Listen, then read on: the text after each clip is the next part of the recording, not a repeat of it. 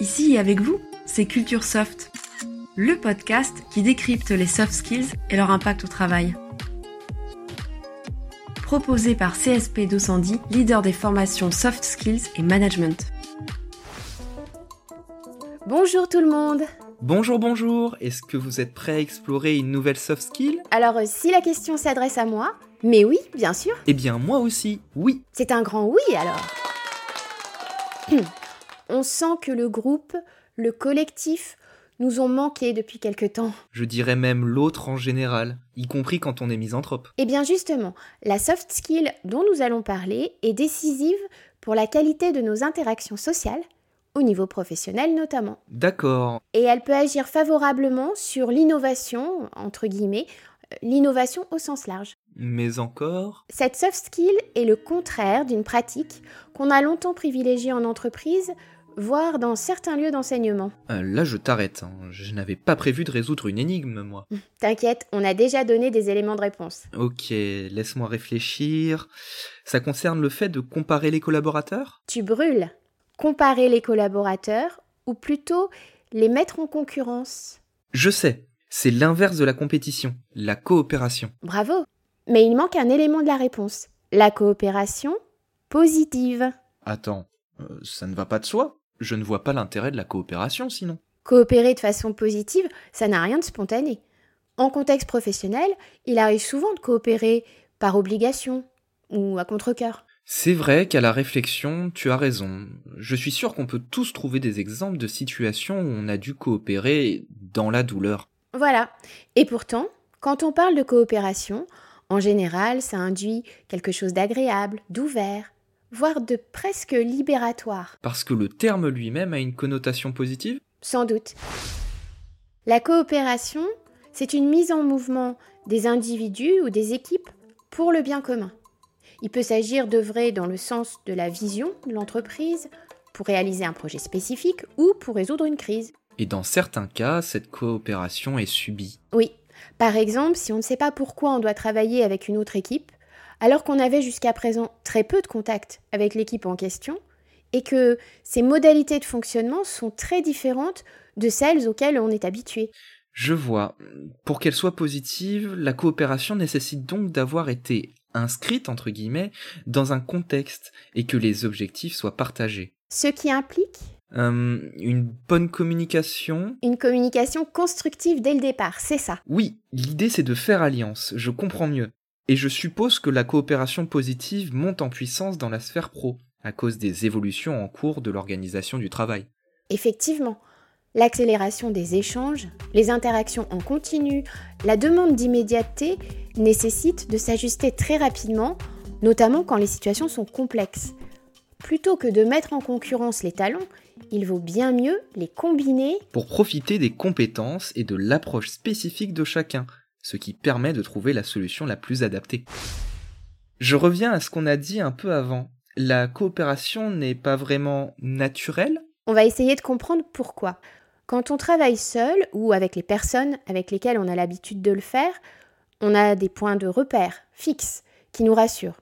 T'es d'accord? Oui, on fonctionne presque par automatisme. Alors que si on devait coopérer avec une nouvelle équipe ou un nouveau collègue, on va devoir s'adapter à leur code, ou bien en établir d'autres avec eux. Exactement. Et puis, quand on engage une démarche de coopération, on peut avoir peur de, de perdre une partie de son périmètre d'action personnel ou un peu de son autonomie. Parce que coopérer, ça fait bouger les lignes. C'est vrai, et il n'y aurait pas une crainte pour le management de déresponsabiliser chaque collaborateur avec des objectifs partagés? Il me semble que ce n'est pas en focalisant les membres d'une équipe sur des objectifs individuels qu'on va favoriser le résultat collectif. Bah oui, la stimulation est probablement plus importante quand on est tous portés par une vision commune. C'est le fameux 1 plus 1 égale 3. Bien vu. Et cette stimulation fonctionne encore mieux si on permet à l'équipe de s'auto-organiser, au moins sur certains aspects. La coopération ne s'improvise pas, c'est clair pour moi maintenant. Alors, comment être certain qu'elle soit positive?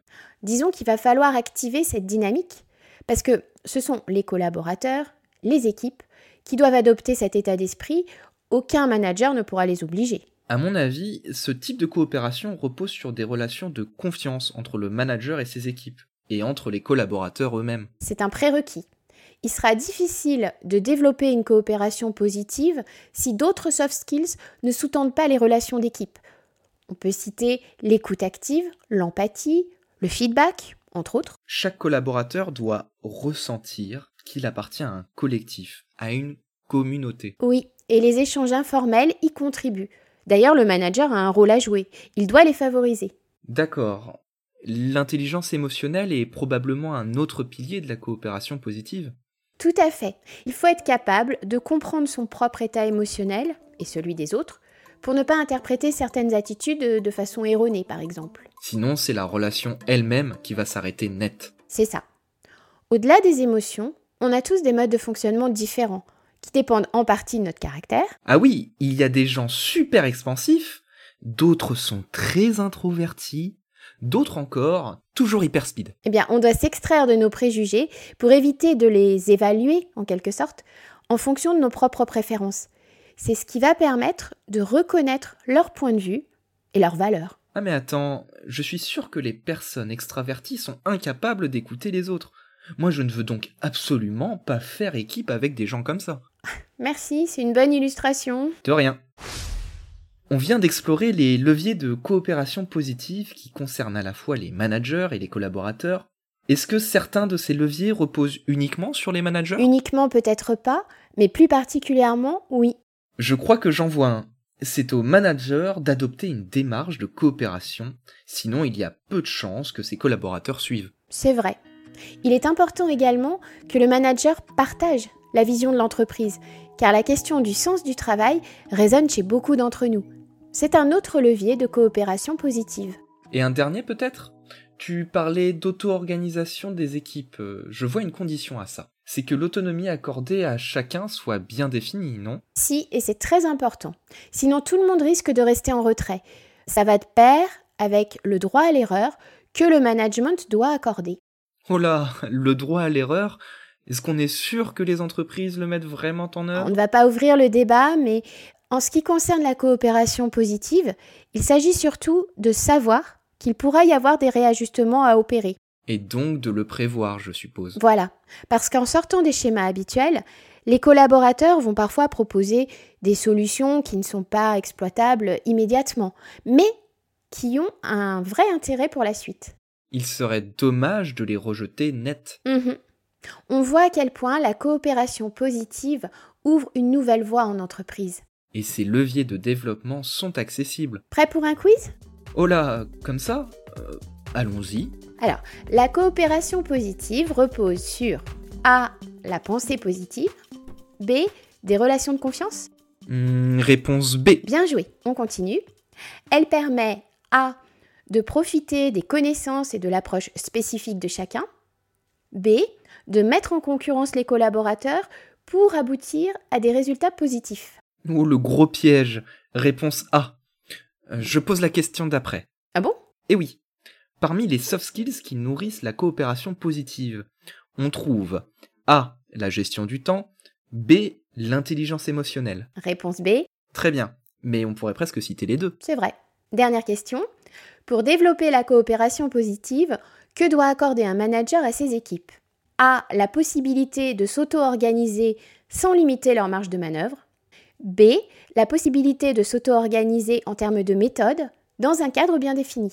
Réponse B encore. Bravo On comprend vraiment qu'avec la coopération positive, c'est une transformation en profondeur qui se joue, une transformation de la façon de penser le travail et donc de le réaliser. Eh bien moi, je me demande ce qu'on attend collectivement et individuellement pour la mettre en œuvre. Déjà, notre prochain rendez-vous peut-être? On se dit à très vite